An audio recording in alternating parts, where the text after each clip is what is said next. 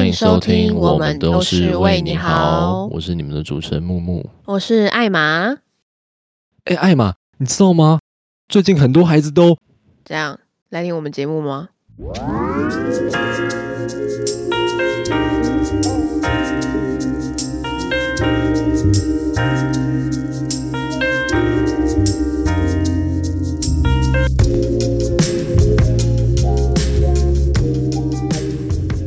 我觉得是一个相对轻松的开头，对比今天要讲的内容。我们今天好像会很认真呢，怎么办？就是难得让大家看到我们学识渊博且富含深度的一面啊！你是说我们肚子里面有墨水吗？我们肚子里有大海了。我们肚子里面有大便啊！哎，我觉得可以先从轻松的开始讲。可以啊，我今天已经大便大三次。你说你吃炒饭之后去拉屎来那个吗？对对对对对，因为我每到夏天，我的肠燥症状就会非常的严重，自小肠胃就不太好。然后我真的超级讨厌夏天出门，尤其是闷热的天气，那真的是我只要喝水我就拉肚子。真的哦。我觉得很烦躁，是只要出门就会一直流汗，而且我流汗就会很不爽，整个人都燥起来了。我今天骑回家的时候，觉得呃，衣服都粘在身上，还有这个汗臭味，太难受了。我的妈呀，这样。啊，我们抱怨完，我们今天对于天气的要怎么讲？不满，对不满，因为我刚原本想要讲的很难听，后来想说算了，手下留情啦。好，那我们接下来就要讲一些认真的内容了，这样，希望可以让大家对我们刮目相看。我们不是只有会讲一些屁话哦，你看，不是，我跟你讲，这就是很像是我们在自作聪明。聪明的人才不会这样讲，我们是自作聪明的人才要跟他讲说，啊，我们今天讲的内容不是一般那种白痴内容哦。那我们平常的内容确实蛮蛮幽默有趣的啦，很幽默啦吼，很幽默。相信大家一定都有注意到最近的新闻，像是我们开头说的，很多孩子都走了这件事情。他一开始是由郭彦军这个艺人发出他和医护人员对话的截图后，表示现在医护人员真的很辛苦，希望大家可以做好防疫的相关措施，维持社交距离等等。不过，一个郭彦军的话，他是言论自由，但是后来却 有两个郭彦军，干你娘，二十个，二十个，OK。后来有二十几个粉砖同时用“很多孩子都走了”当做标题，大量的转发。根据 I O R G 台湾资讯环境研究中心调查显示，其中有十九则贴文都是在三点三十一分发出，十秒十十秒。十秒内群聚发文的行动，而且他们内容相同，主要是这一点。你看二十几个国彦军，全部都会发同样的内容，讲同样一件事情，那这不是认知作战？什么是认知作战呢？好，既然讲到认知作战，哦，开始今天的学术渊博时间了。认知作战这个名词应该是出自于一个呃英文的术语，叫做 post-truth politics。哎，我今天大秀英文。哎呦，哦，中文可以翻作后真相政治，或者是我比较喜欢称它为后真相时代。那主要就是在讲说，在这个资讯爆炸的时代，因为人们要处理太多的资讯，然后我们也接收到太多的讯息，所以其实我们比较。不会花费很多的时间跟精力去辨认、去辨别这些事情的真假。我们会很急于想要追求结论、结果，或者是一个简单明了的图表。你不要跟我讲那么多的数据，我们就是要粗暴制图，every day 这样子。好，那。又回到刚刚的认知作战，其实认知作战是嗯现在很常见的一个名词，主要是有很多的媒体或者是很多的农场粉砖，他们会发布内容重叠率极高，以及同样立场、同样观点，但是可能内部的文字有些许改动的内容，大量的在媒体跟网络上散播。然后让你误以为他们所阐述的事实就是这件事情的真相。嗯，有吗？有有很专业哦。嗯，有哦有哦，不错哦，书味都飘出来了。有了，今天有做功课。哎那我想另外补充一点，大家应该都知道 KK News 这个网域吧？其实它也是作者没有办法考究的，算是农场文的网站之一。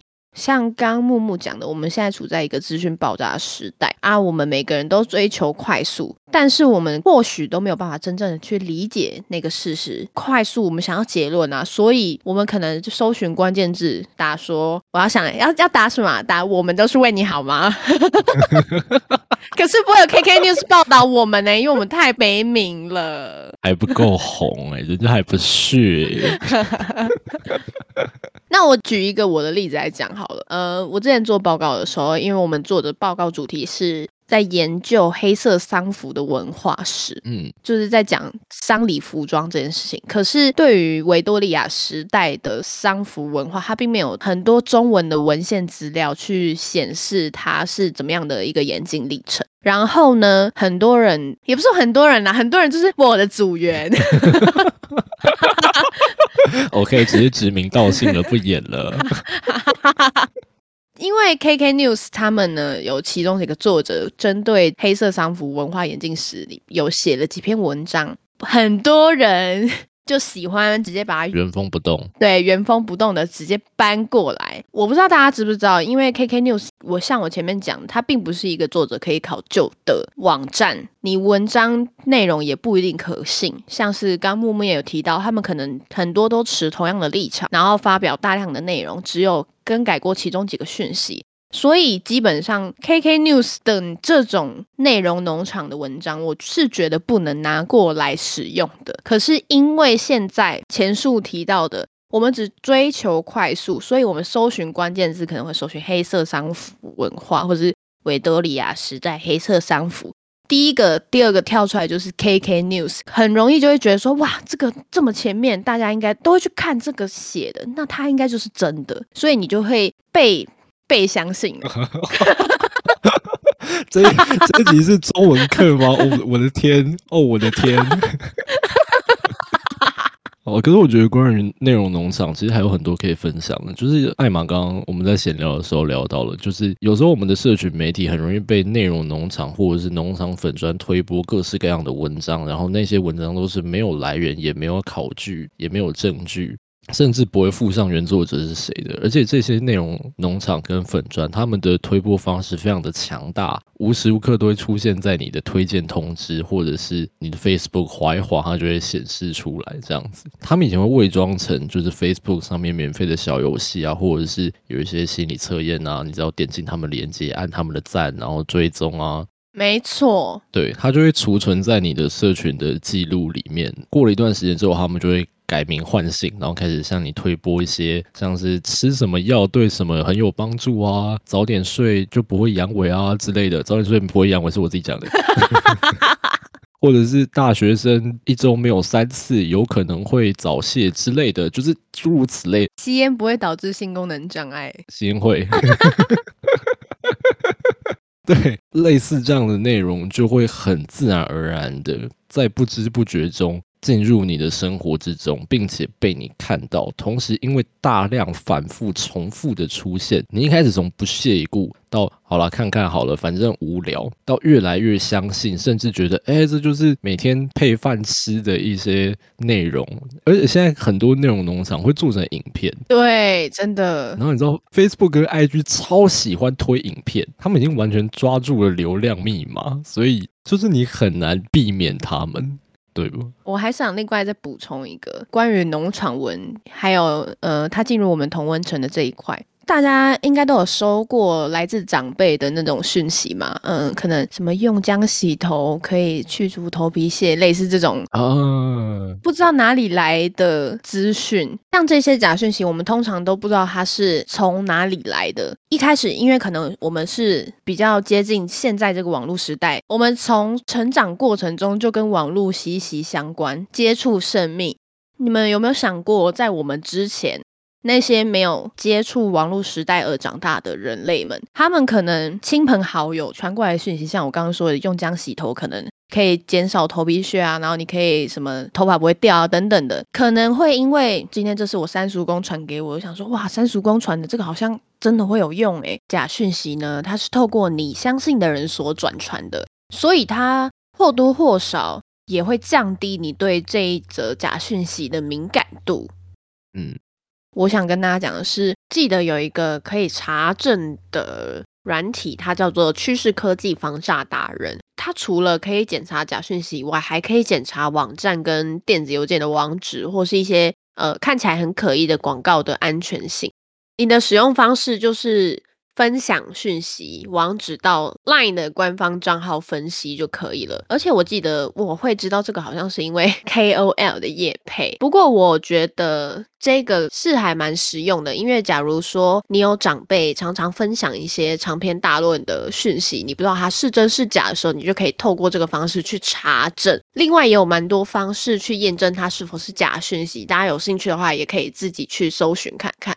所以我觉得刚刚讲到了一个，就是呃，我想再补充，在后真相政治里面的一个，就是之所以会有这个现象，还有一部分是媒体散播的力量。这个媒体现在已已经不限于公众媒体，或者是呃你习以为常的那些新闻媒体，而是任何有产出的普通人。因为呃，媒体传播的速度，或者是资讯传播的速度跟数量都太多，而且太快了。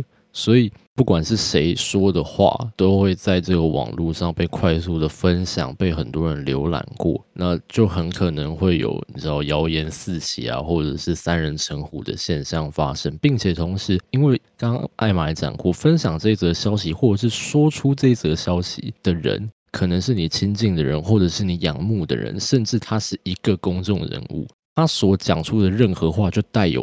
一定程度的影响力，人们现在宁愿相信这些人，也不会去特别相信我们以往所见的那些传统媒体。但这也是一个很大的问题，在于说我们要怎么确定这些具有影响力的人的发言背后是有凭有据的？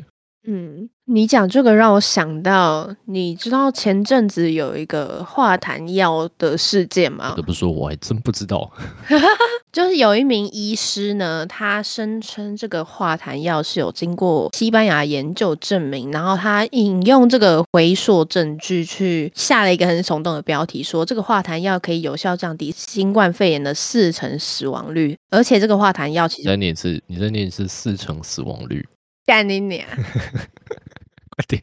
有效降低四成死亡率。哎呀，这么勇！当然，作为一个 podcaster，没错，这个咬字非常的精准。四成死亡率有哪里不对吗，老铁儿？你都对啊，你最对啦。哦，哎呀，哎呀，好了，你继续。他讲了之后，因为这个化痰药其实也不贵，所以很多民众看了这一位医师的贴文之后，就觉得哇，这个这么有用，那我也要去买，造成药局抢买现象。其实这个药通常也是主要是开给儿童用，我记得是，但是如果错了的话也没有关系，你可以用力的纠正我，我会知道我说错了。好紧张哦，等一下又造谣，哎呦，罚三百。有了，乱讲了，哎呀，我都不知道。哦，北宫喂，主要想讲的不是这个，主要是因为这位医师呢，他的形象是一个高知识分子、知识型 KOL，所以。这个 KOL 他的言语影响力是很高的，不然他怎么会造成药局抢买？及其实蛮多医生看过这一篇贴文之后，觉得需要请医师工会出来处理一下。处理一下是怎样？要开他枪是不是？哎，那个处理一下，没有了，乱乱讲的啦！哎呦，开开玩笑啦，没有啦。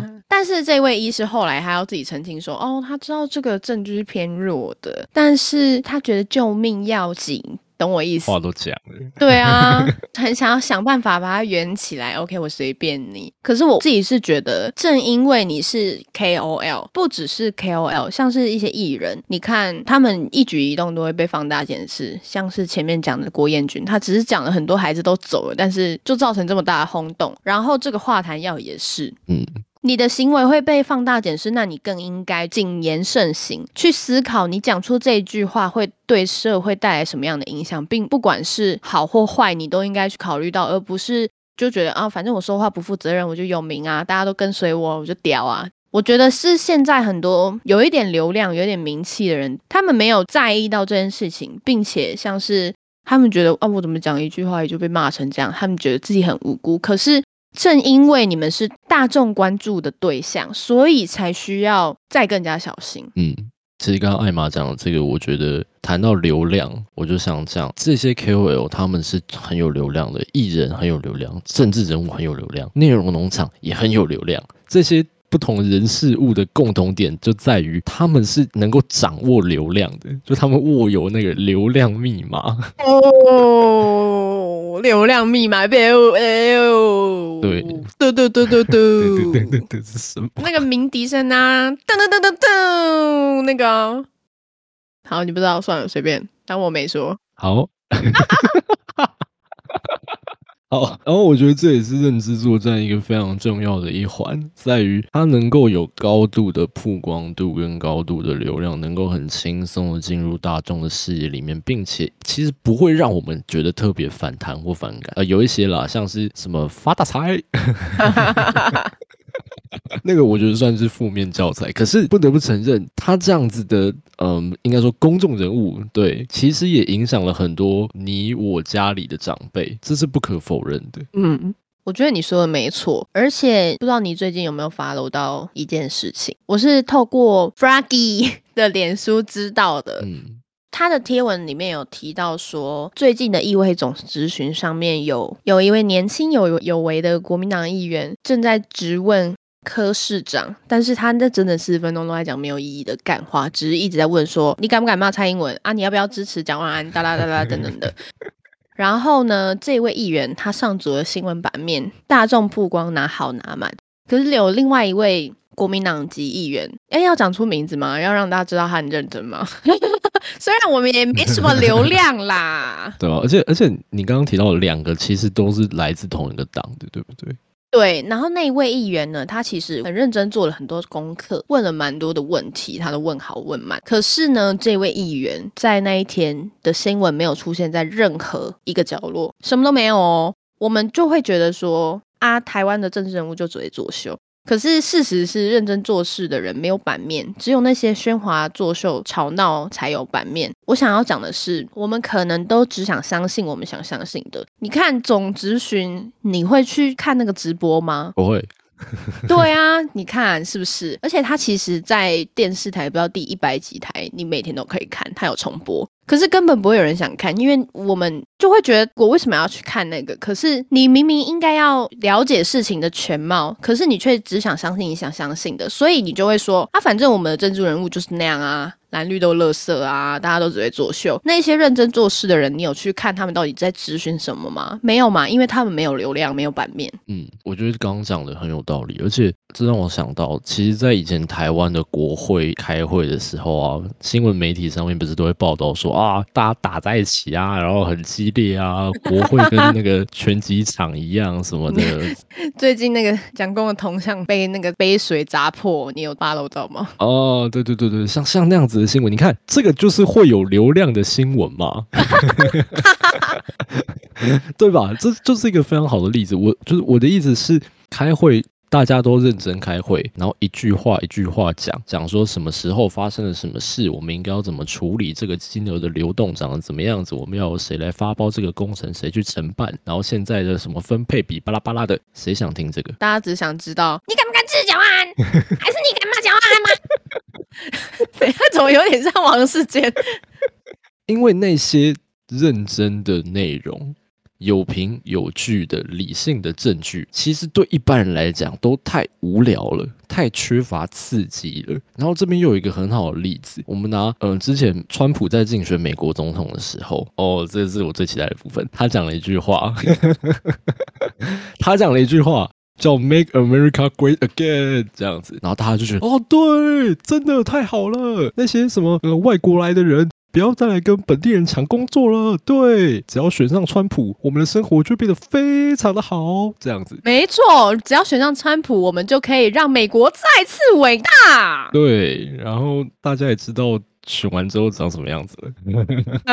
我的意思是，这些充满情绪性的发言，或者是一个非常励志、非常你知道画大饼也好，或者是带有梦想的口号，其实是很吸引人的。你说发大财吗？呃，那个，我现在在跟你谈大海，你跟我谈浴缸。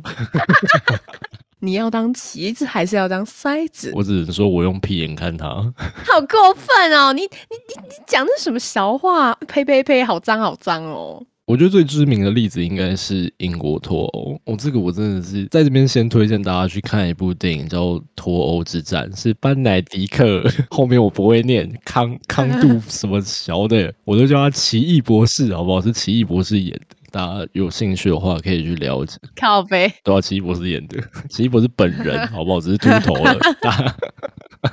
大家可以去看，然后它里面其实用到了很多群众心理学，或者是如何去操弄每个人所能够接收到的资讯，以及控制还有引导你的情绪。里面有一个非常著名的政治宣传标语，叫做 “Take Back Control”。英国脱并不是要被欧盟赶出去，或者是要离开欧盟，我们只是想。夺回我们的控制权，哇，这听起来多么吸引人啊，多么振奋人心！我根本也不用去了解我要夺回什么控制权，我也不用了解我要怎么夺回控制权。这个标语就好像在告诉我说，我只要投下这张脱欧的选票，我就可以拿回我想要的一切。我想到脱欧那一天，才有很多英国的人民在网络上搜寻说，脱欧会怎样吗？脱欧是什么？嗯，对，就是。他们之所以会被这样子的标语给打动，很大一部分都是来自于感性的情绪。我就是不爽啊，我就是要对抗政府啊，我就是要对抗保守派，我就是要拿回我的东西之类的。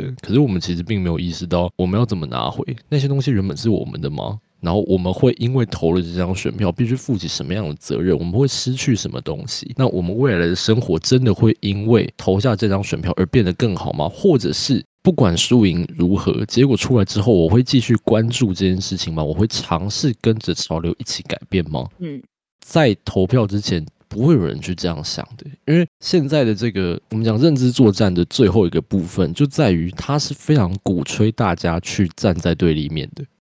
像是台湾人现在就只有两种立场，你要么就中共同论，你要么就塔绿班。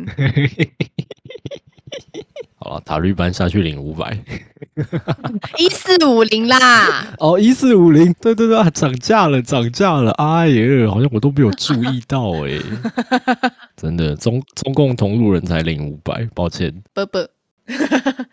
造成这样子的现象，其实有很大一部分的原因，是因为演算法跟社群媒体的流通以及流行。我们都知道，我们点了赞，我们跟谁成为好友，某方面来说，就是在筛选我们所能够获得的资讯。我们以为每天用社群媒体，不管是 IG、Facebook、Twitter，或者是各种新闻的呃平台 Line 也好。我们以为我们每天都在处理很大量来自四面八方、不同角度、然后不同观点的资讯，但其实没有。演算法不断的丢给我们我们想要看到的内容，我们想要知道的资讯，我们想知道的呃社会上发生的大小事，并且我们越来越看不见那些与我们持相反立场、一定得选边站的这个就是窘境当中。我们能不能静下心来，稍微去听一下对方讲的东西？其实是不是有一点道理在的？或者是当我们看到一些理性的证据的时候，就算那个结果不是我们喜欢的，我们也可以试着去消化跟接受它。我觉得是一个，嗯，对现在的嗯这个时代，或者是我们所面对到的这个挑战，一个非常重要的关键要素。嗯，我自己是认为说，沟通不见得是一件坏事。主要是看你愿不愿意沟通，跟愿不愿意去思考对方所讲的内容。很多人不会经过思考跟沟通，直接让你贴上别的标签。像是，假如说我今天只要分享一个贴文，内容或许是我支持在野党的其中一个政策，或者是执政党的一个政策，你就会直接变成他们的支持者。他们看见的并不是因为政策才去分享，或是当他们的支持者。他们看见的是你因为他们的政党，嗯所以才会去支持。这件事其实，在我们的中高年龄层很常发现。在这边想要插一个题外话跟大家讲，去年公投的时候，我是在当选务人员，我看到了蛮多现况是，有部分的年长者，他们可能以前增加背景的因素，所以去支持国民党或者是民进党。当然，他们支持的原因我不会去干涉，也不会觉得他们怎么样怎么样。但是我看到一个比较夸张的现况是，他们投票的时候，这样讲就是我的不对，但是也没有办法，谁叫你要自己把选票 外露给我看？我就在投票箱前面，因为那个公投票它有分很多不同的颜色，你要每一个投进去对应的箱子里。我跟你讲，超屌！有一个老阿公，看起来应该有快一百岁，然后他就推着一个老阿嬷进来，然后那个阿嬷好像没有自主辨识的能力，也没有办法自己画，也没有办法讲话。那个阿公就进去，然后帮他投四个同意。后来被对面的选务人员发现，说那个阿公进去帮他画，因为他们那个推过来，就可能阿嬷自己手还可以动，还是怎样，他阿嬷可以自己画，但是全部都是阿公钻进去那个投票夹里面帮他画好之后，然后才要准备丢过来。这个就算了，然后我看过更扯的是，不是更扯，差不多扯的内容是，他们大家可以选择相信我，我现在要讲的话，你们也可以不相信，没关系。他们来投的时候，有一个人超快的进去那个投票，就是你要画票的那个地方，超快，大概不用十秒就走出来。你如果知道自己的立场，也可以不用十秒就走出来了。反正就他走出来之后，他直接问我说：“专播改一弄瑞 k 吗？”然 后我想说，明明就有四个投票夹，你问我要不要专播改一弄瑞 k 我真的当场理智线差点断掉我。不好他只是不知道。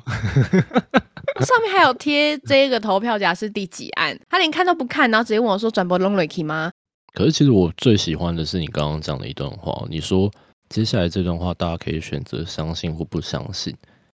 其实我觉得这这种想法非常重要。呃，我们前面已经谈了这么一大段关于认知啊，关于资讯爆炸，关于后真相，然后也讲了很多时事的新闻或者是议题当做例子。我觉得最重要的是无时无刻都稍微保持一点怀疑的心。？”嗯，而不是别人说什么你就照单全收，不能因为对方是你喜欢、你崇拜、你尊敬的人，他讲的话就一定都是对的。即便对方声称他讲的东西是事实，但是你也可以依照你自己的价值观和你的思考方式去想，这东西是真的还是假的。当然，我刚刚讲的那个都是我亲身经历，但是如果你要不相信，那我也 OK。我并没有要求你一定得要全盘接收我所说的话。嗯，就是我觉得，如果每个人都有这样子的想法，并且我们在怀疑之后，也不止于怀疑而已，而是我们会想要去了解更多，去探究事情真正的本质。的话，我觉得是一个很好的小小的改变，就是可以去查一些资料啊，然后确定这些资料的来源都是呃有凭有据，然后有公信力的，然后把这些正确的资讯分享给你身边的人，然后分享到社群，就是社群媒体它的传播力其实本身并没有好坏，它只是被错误的使用了而已。那我觉得每个人都从自己开始，然后一点点一点点的去导正事情，并且。就是稍微多少可以去接受，或者是去思考为什么别人会选择相信这件事情，以及他的立场，或者是在对方的嗯可能人生经验那个角度上面去思考一下，就是可能呃为什么叔叔伯伯、阿姨阿妈这么喜欢韩国瑜之类的，我觉得可以从他们呃他们去支持某一件事情的角度去看，这些人对他们来说的说服力在哪里，或者是这些事情对他们来说到底哪里哪一点。值得他们幸福，那也许我们就可以体谅别人，或者是有办法制造一个可以对话跟可以讨论的空间。好正向哦，最后是一个很正向的结论，这样。对啊，哇，我们今天用脑过度哎，用脑过度要来听首歌放松一下了吗？转好哦，哇哦，一个鬼转呢，必须的吧。好的，今天艾玛我呢想要推荐大家的是显然乐队的《这一切都是假的》，虽然现在已经没有显然乐队了，只是天堂。我想要推荐这首歌的原因，是因为我们刚刚讲了很多相关的内容。如果你要认为这一切都是假的，那也 OK。如果你觉得你想要相信，那也都 OK。但是最重要的是，希望你们还可以在探究事实的路上，能保有那一份初衷和你想相信的事情以及创造的能力。这一段。跟这一切都是假的有什么关系呢？我要讲的是，中间有一段是你是一只猫，我是小老鼠，有没有一片草地让我们和睦相处？啦啦啦啦啦啦啦，忘了那些恶意等等的这一段，我觉得又让我想到我刚刚讲的那一段话，虽然一点关系都没有，但是他们就已经在我脑中里面活生生的连接了起来。你要我怎么能不推荐这首歌呢？还是我帮你补充一下？你要讲什么？就是我觉得猫跟老鼠，然后就很像是立场不同的人，但是我觉得只要大家努力，然后并且以理性去讨论，我们还是可以有对话的空间，以及辩论或讨论空间的。天哪，你解释的真好哎！Oh my god！好，那换我。好，我今天要推荐给各位的歌是 Kendrick Lamar 的 N ninety five。